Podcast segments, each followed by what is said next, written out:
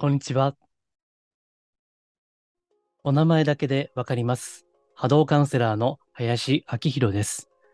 人のオーラや物のエネルギーをお名前だけで感じ取る能力をベースに、スピーチャル的なカウンセリング、ヒーリング、タロットリーディング、守護霊リーディングなどを行っています。今回もマジスピラジオよろしくお願いいたします。今回のタイトルは、祈り、その入門編ですね。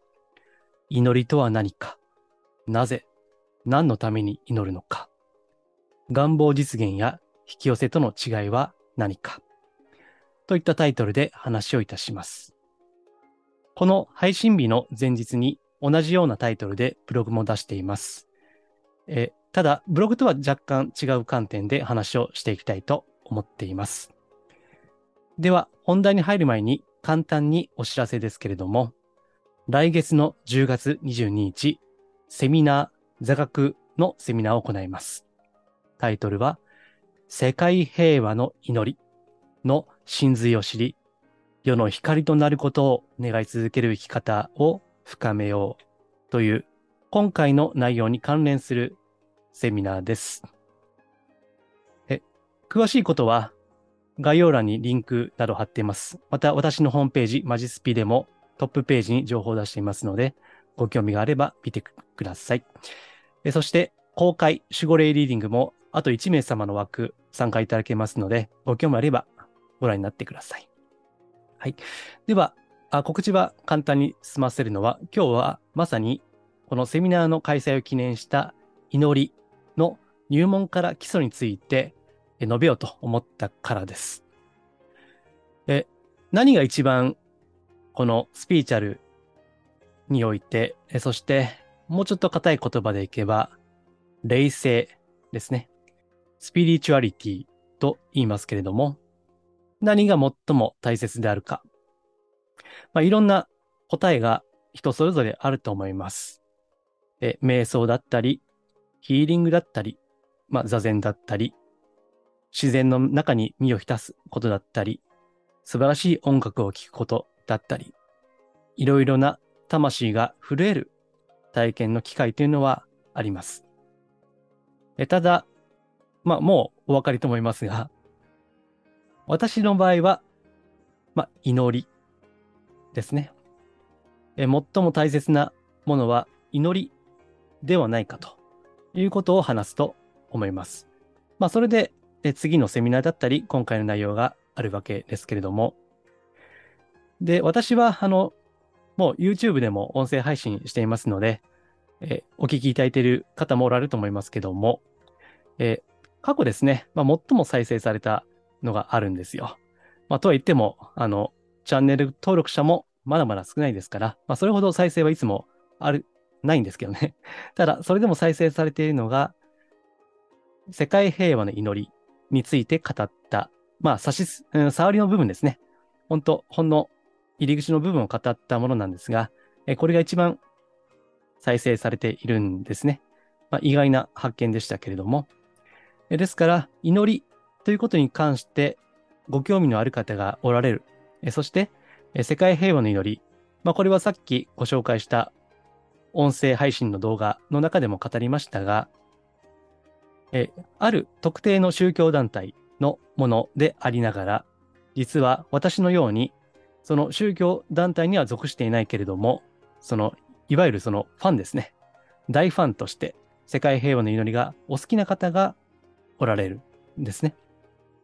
で、え次のセミナーはまさにそのニーズですね。え、まあ、魂のニーズといいますか、えそういったものにお答えする内容だと思います。えですから、まあ、これは、まあ、次のセミナーは有料ではあるので、えしかし、無料である程度までは語っておくということが、私にとっては、まあ、それこそ天命ではないかなというふうに思いました。えですから、今回、あの、初回ですから、世界平和の祈りについては述べませんけども、まあ、そもそも祈りとは何だろうかという話ですね。えそれを述べていきます。えよければブログと合わせてご覧いただければ幸いです。では、あの、ブログに沿ってね、話をしていきますけれども、まず、祈りっていうのは、さあ、どんなイメージですかね？えー、神社に行って祈る。ね。えー、その、お寺に行って祈るとか、あるいは、親しい方がお亡くなりになったら、ご冥福を祈るとか、まあ、最近の話でいけば、エリザベス女王のご逝去を、そのご冥福をお祈りするといった、まあ、そういったことが一般的な使われ方だと思います。で、この神社に行けばですね、いろんな祈願の内容があるわけですね。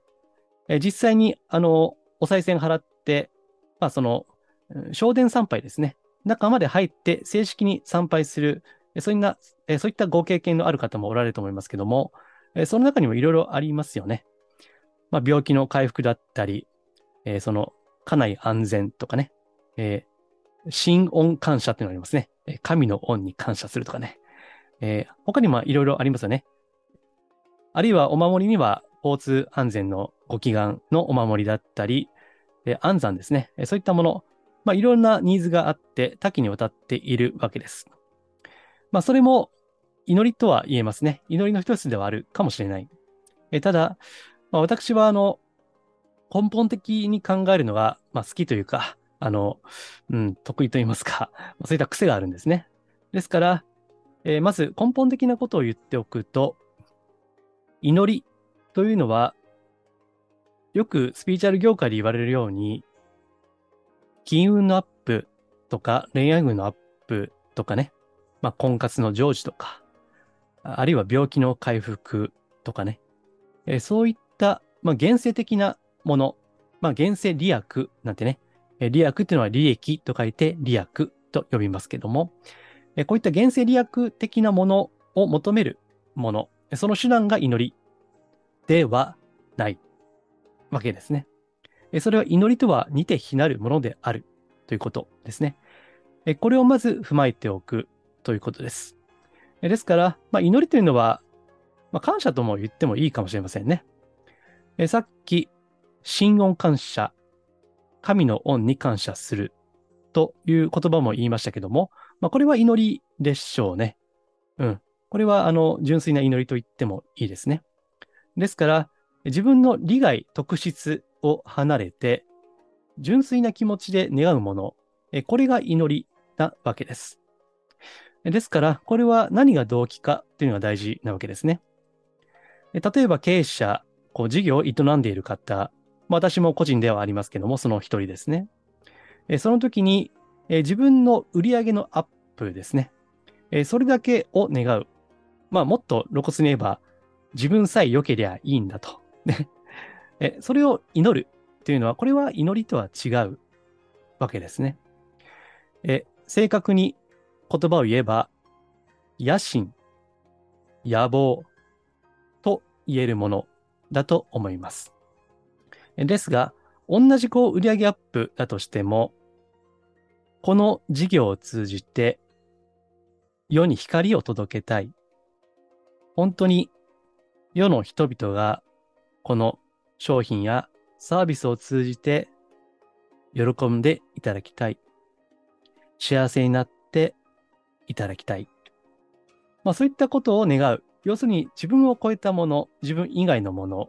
もちろんそれは自分が幸せになってもいいんですよ。自己犠牲とは違いますからね。え、とはいえ、その内容がですね、え、貢献だったり、まあ、利他ってね、仏教的には利他とも言いますけども、え、そういったものの内容の場合、それは祈りだと思います。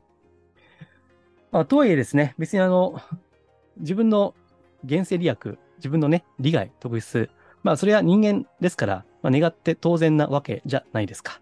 だから、それを別に否定してるわけではないんですね。えとはいえ、私は波動を見る仕事ですから、え自分だけの願い事をする場合と、そして、まあ、たとえ、ね、これ前も音声で言ったことありますね。え嘘でもいいから願えと。世のため、人のため願えって、確か、十数回ぐらい前ですかね。言ったような記憶がありますけども、まあ、嘘でもいいから、えー、周りのためね、えー、そういったことを願った場合の波動ですね。エネルギー。でそれはやはり違いがあるわけです。まあ、もうご想像つくようにですね、後者、より広い深いもののために祈る。まあ、その方が波動としてはより綺麗ですよね。えクリアなエネルギーがそこにあるわけです。ただ、あの、スピーチャル業界というのは、うん、まあ、いろんなコンテンツがありますけれども、え引き寄せの法則に代表されるように、やっぱりね、あの、金運とか運気とか恋愛運とか、まあそこはね、やっぱりこう自分の、こう、うん、ある種の欲望ですね。えそこに結び、結え結びついているわけですから。まあ、やっぱりね、あの、そういったのはニーズが高いに決まってるんですよね。うん。ところが、まあその個人的な願いも、もし可能であれば、より広いもののために願う。うん。とすると、同じ願いでもね、幅が広がるんで、というわけで、こういった話をしているわけですね。でそして、そのタイトルにも言いましたけども、祈りというのは、まあ、引き寄せとか願望実現とは、まあ、ちょっと似て非なる部分があるわけですね。えさっき言ったように、祈りというのは、エゴ的な要素が少ないんですね。えところが、願望実現や引き寄せの法則的なものというのは、まあ、いわばごったになんですよね。エゴ的なものから純粋なものまで、もうごちゃごちゃに入っている。そこが似て非なるものですね。で、祈りとなりますと、うん。まあ、キリスト教もそうですね。イスラム教もそうですし、なんかあの、キリスト教がこう祈りっていうのは、なんとなくこう、日本のその仏教やこう神道よりも、よりポピュラーな感じがしますね。教会で祈るってね。お祈りをする。神に祈るってね。だから教会のキリスト教の方がよりこう、普及している感じがしますけども、その聖書の中の有名な一節がありましてね、まあ、祈りについて語ったところなんです。そこは何かというと、あなた方に言うが、何でも祈り求めることは、すでに叶えられたと信じなさい。そうすれば、その通りになるであろう。っていうね。えこれは、マルコの福音書の中の一節ですね。まあ、これ超有名な一節なんで、まあ、ご存知の方もおられるかもしれませんね。で、あの、ブログでは語っていなかったんですけども、えー、スピーチャル業界でもですね、まあ昔からそのキリスト教の流れを組むそのスピーチャルっていうのがあるんですね。まあこれは欧米発ですけども、ですからね、この何でも祈り求めることはすでに叶えられたと信じなさい。まあ自己啓発的に言えば過去形で語れと。ね。えー、理想のパートナーに巡り会えました。ありがとうございました。みたいなね。という感じ。えー、過去形で語る。という、まあそれがこの聖書の一節から捉えることが多いんですね。えー、これをね、その、まあ想念の法則なんてね、言ったりもします。想念。思い念ずると書いて想念ですね。えー、想念波動とも言いますね。えー、想念波動の法則ということで、えー、これをクリスチャンサイエンスなんて言ったりもします。まあちょっとね、こういったことを語るとマニアックなんで、ブログではカットしましたけども、えー、こういったね、あの、系譜のスピーチャルもあるんですね。うん、これはね、あの、非常に、前向きな言葉ではあるんですね。えー、祈ったものはすでに叶ったんだ。ね。だから、もう叶ったものと思いなさいと。ね。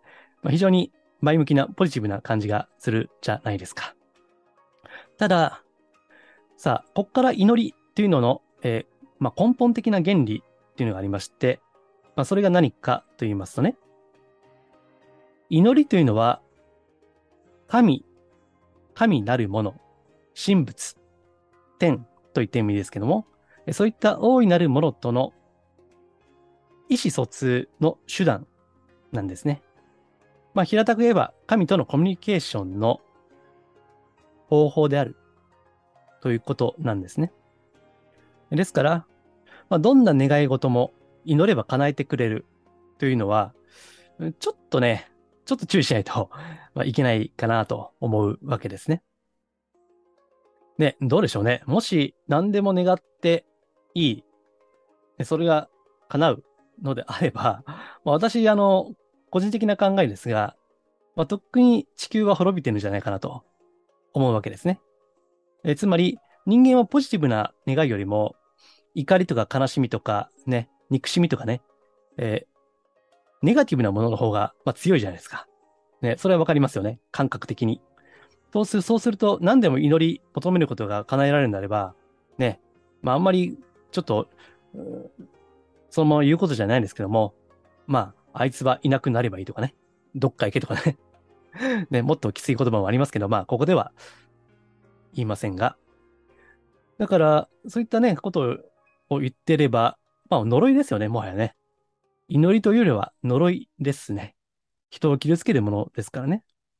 うん。だから、まあ、ちょっとね、あの、極端かとは思いつつ言ってるんですが、何でも祈ったことが叶えられるんであれば、とっくに地球は滅びている。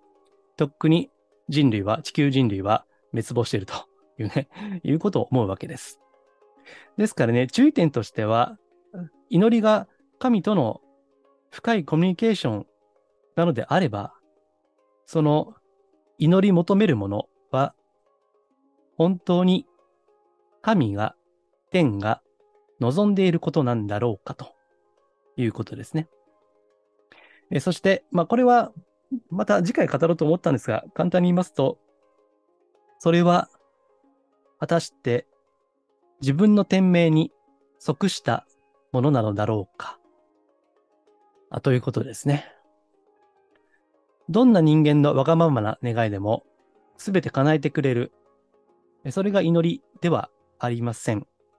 えさっきも言いましたけども、それは野心や野望、まあ、つまりエゴですね。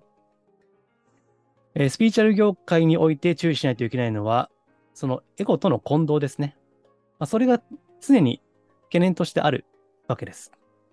ですから、前もこれ言ったと思いますけども、引き寄せの法則というのをね、すごいこう信じてやっている人の中においては、いつも言ってる波動、オーラですね。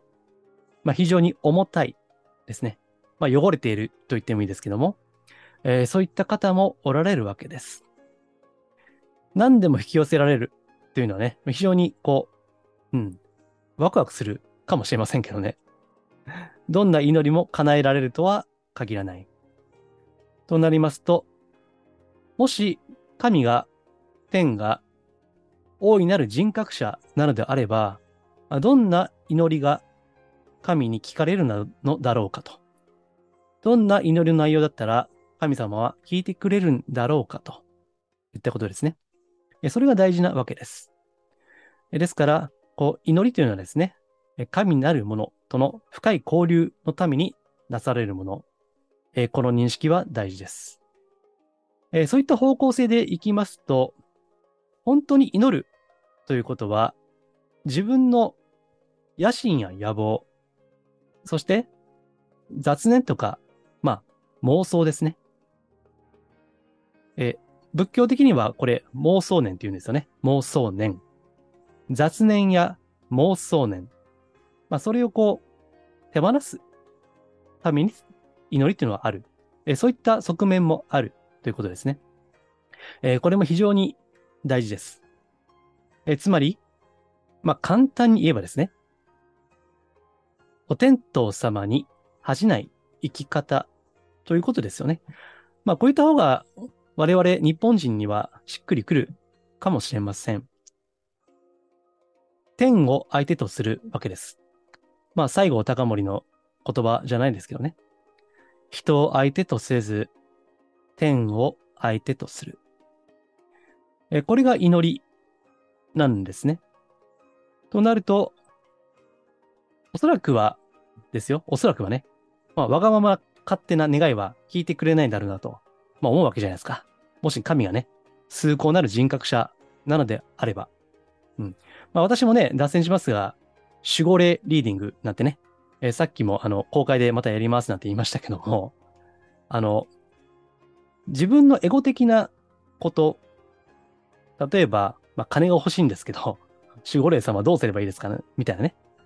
えーそういったことを、まあ私、守護霊リーディングもやりますから、まあ普段、えやりませんけど、例えばね、こういった、どうやったら金儲けできますかねってね、え守護霊に聞くとするじゃないですか。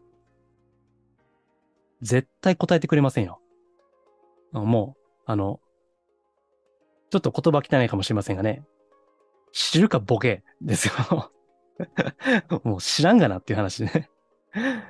あの、そういうことを聞いてもね、何でもかんでも、まあ、ドラえもんのようにね、えーのび太のわがままを聞いてくれるような、ドラえもんのような存在ではないわけですね。ですからね、あの、なんでしょうね。例えば、こう、会社とか、そのビジネスの現場でもね、プレゼンテーションするわけじゃないですか。ね。で、まあ昔、あの、マネーの虎なんていうね、プレゼンテーションの番組もあったし、まあ最近では、今やってるかわかんないけど、YouTube でも、令和の虎ってね、いうあの番組、今もやってるのかな、まあ、多分過去検索すれば出てくると思いますけども、うん。あ、ちなみにね、脱線するけど、その、令和の虎にね、私、会社勤めしてた時の後輩が出てるんですよ。まあ、名前は言いませんけどね。うん。で、その、まあ、今それを思い出したんで言いますとね、彼は、え将来こういった、こう、ビジネスを展開したい。えこれは本当に世のため、人のためになりますと。うん。で、今までにない試みですと。そして、えー入りの言葉でいけば、その、持続可能な、こう、社会ですね。まあ、例の SDGs ってやつですよ。ね。え、それにも貢献するものですというプレゼンテーションする。で、えそれを聞いた、その投資家たちが、あ、これはいいねと。これは素晴らしいねと。うん、これは本当に、うん、社会のためになるよね。となれば、100万なり200万なりお金を出すわけじゃないですか。エンジェル投資家としてね。まあ、これを考えれば、わかりやすいかなと思いますね。で、ところがね、そういった場で、いや、単にあの、金儲けしたいんで、俺に投資してください。ってね。まあ、そんなあの、お金出すわけないんですよね。だからまあ、例えて言うとこういうことですよ。本当に、神に、仏に、天に聞かれる祈りというのは何だろうか。ということを考えれば、その、天を相手とする中で、自分自身の欠点、エゴ、野心、野望なのですね。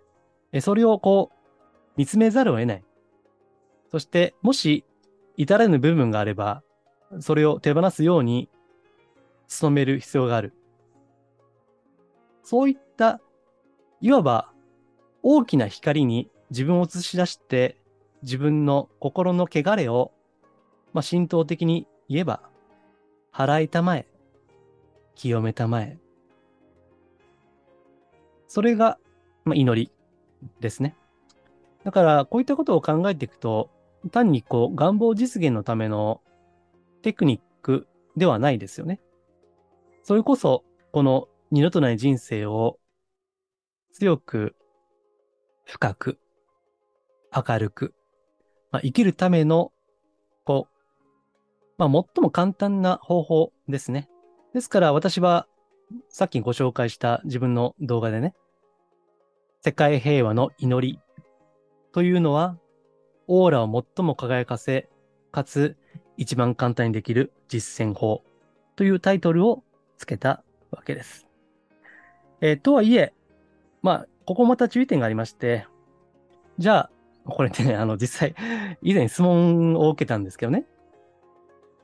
何回ぐらい祈れば良くなるんですか？というご質問を受けたんですよ。でね、もう、あ、こういった質問出るのかとね、ちょっと、うん、なんかびっくりしたんですけどね。あの、これ回数がどうのこうのではないんですね。まあ、とはいえ、やっぱり私たちは損をしたくない。ね。費用対効果を求めるっていうのは、まあ、これは人情ですから、あそのお気持ちはわかるんですけども、ただ、これ回数ではないんですね。なんか、あの、まあ、千日開放業なんて言いますけど、千回乗れば、なんか願いが叶うとかね。いや、そうじゃないと。100万遍だと。100万回祈れば願望が叶うとか、あそういった回数の話ではなくて、えここで言ってるのは、あの、スピーチャル的な生き方の話なんですね。ですから、まあ、回数が少なかろうと多かろうと、祈りとともに生きていくというあり方の説明をしているんですね。ですから、祈りは魔法でもないし、まあ奇跡を求めてやるものでもないんですね。え時に奇跡は起きるかもしれない。えけれども、そうじゃなくて大切なのは日々祈りの中において、その大いなる光に自分を照らし、その中で自分を見つめて生きていくということですね。まあ非常に地味なんですよ。だからね、とっても地味です。なんか何回やったら効果あるとか、あの、なんか金運がアップするとか、そういったことではないんです。ちょっと次元が違うと言った方がいいですね。えー、結果的にそういったことに恵まれることはあるとは思いますが、えー、次元が違うんですね。ですから、まあ、マジスピ。まあ、この一般的なスピーチャルとは違いますよということを言っているわけです。はい。えー、その、神。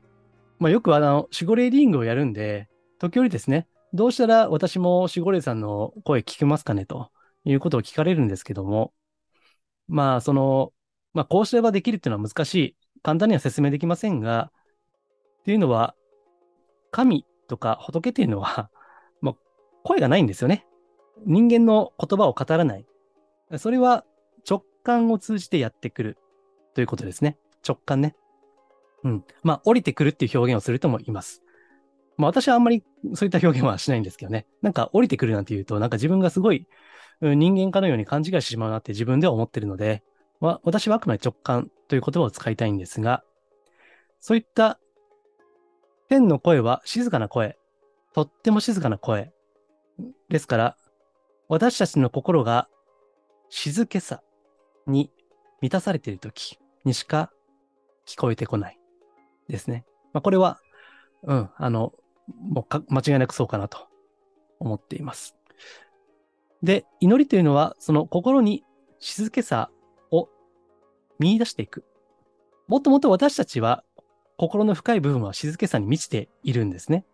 ただ、日常いろいろね、まあ、いろんな情報が溢れて、えー、ガチャガチャやっていますから、どうしても雑念やさっき言った妄想念ですね。それにこう、心がかき乱されているわけですけれども、そんな時ですね、例えば朝起きた後とか、寝る前とか、そういった時に、まあ5分でも10分でもいいので、祈る。ですね。えー、そうすることで、心に静けさを取り戻す。で、その時、もしかしたらその直感が響いてくるかもしれない。ということですね。まあこれはやっていかれたらわかります。で、そうやって、こう、よりこう、成長を求めていく生き方ですね。えこれが祈り。そのための、おそらくは最も簡便にして、収穫の高い手段が祈りなんですね。はい。さあ、いかがでしたでしょうか？まあ、ちょっとあの、ブログにもまとめを書いてるんで、そのままここでも読んでいきますね。祈りというのは、神なるものとの交流のためになされるもの。祈りというのは、単なる願望実現のテクニックではなく、それは神仏や天の望みであるかどうかを内省することまで含まれる。祈りというのは、心の中の雑念や妄念、まあ、さっき言った妄想念ですね。それを手放すために行うものであり、その中において内政の力は深まっていく。そして、内政の力、こう、光に自分を照らし出す、その力ですね。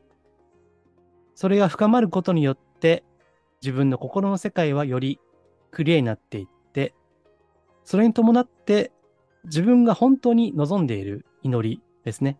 本当に心から叶えたい祈願、祈り、その純度はより高まっていく。祈りによってより純化された、こう純粋になった心でもって、それが深くなればなるほど、その神なるもの、大いなるものとの交流はより深まっていく。ということですね。まあちょっと入門編にしては難しいかもしれません。あの、うん、難しいのはこういったことを頭で理解するのはそれほど難しくはないんですが、まあ、本当にこう、腹にわかる、ね、腑に落ちるなんて言いますけど、まあ、もっと言えば、うん、全身全霊で体得をする。まあ、これが本当は難しいんですね。これはもう実践をし続けていくしかないんです。ただ、今回は、まあ、入門ですからね、あくまで原理、原則として、えこういったことをご理解いただいて、単に、えー、現世利益、目先の損得を追い求めるものではないということですね。えー、それをご理解いただければと思います。より詳しい、より深い内容は今度のセミナーで行いますので、ご興味があれば、私のホームページ、マジスピか、あるいは概要欄にね、リンク貼っておきますので、そこから覗いてみてください。えー、今回は祈りの入門編としてですね、祈りとは何か、なぜ、何のために祈るのか、願望実現や引き寄せとの違いは何か、まあ、それらについて述べてみました。このマジスピラジオは、真のスピリチュアル、また、脱お花畑スピリチュアルをテーマにお届けしています。より詳しい、まあ、表では公開できないような内容は、無料のメールマガジンで配信をしています。えー、私のホームページ、マジスピからいろんな箇所でご登録をいただけますので、もしご興味あれば覗いてみてください。はい。では、今回は以上です。ありがとうございます。